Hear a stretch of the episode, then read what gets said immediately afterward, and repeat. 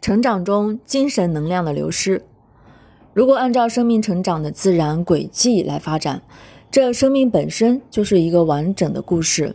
这颗精神的种子在漫长的成长过程中，渐渐长成好生命中精神的自我，然后由这个健康而饱满的精神自我，再去探索那未知的硕大的外在世界。好就会感到内心始终有力量，并且可以清晰的知道自己的需求，而不会迷失自己。这条由宇宙赋予的灵性力量所指引的成长道路，是所有孩子原本应该遵循的自然成长之路。但在这一过程中，麻烦出现了。不管是好还是其他孩子的成长，总是被成人的期待或自以为是的想法带入歧途。成人根本不明白好的成长之路，他们不喜欢好缓慢和深入的探索，他们习惯认为儿童应该如同他们一样快速的发展认知，例如学十道数学题、背五首儿歌、表演一个节目、见人懂礼貌。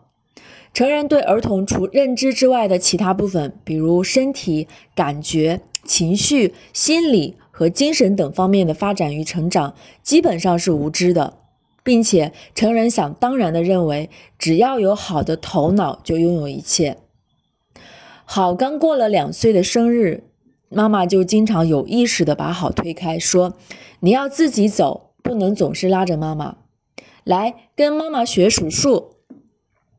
人家的孩子都会表演节目了，你什么时候才会呀？看你怎么总是这么慢，这么呆，就不会像别的孩子那样会说话呀。”一方面是自己生命内在灵性的指引，让自己专注、宁静、缓慢地按照自己规律来成长；另一方面是成人外在的强迫和要求，让好单一的发展认知。在这两股力量的斗争中，以好当下的内在力量显然是抵挡不来来自成人的强攻的，于是好被成人牵扯牵扯着，偏离了原本的。生命成长的自然轨迹，那颗精神的种子停止生长，并在逐渐枯萎。慢慢的，好的感觉不再有探索和成长的空间，渐渐的麻木了。好的情感需求得不到满足，匮乏的如同一个黑洞，留在了身体中。高强度和抽象的头脑认知的压力，让好的身体越来越僵硬。好似穿上了一层厚厚的盔甲，好失去了全心全身心开放的感觉，爱的感觉，内心的自由，同时也失去了那个精神的自我。但是好获得了现实的成功，这虽然是父母所期待的，但未必是好本身所期待的。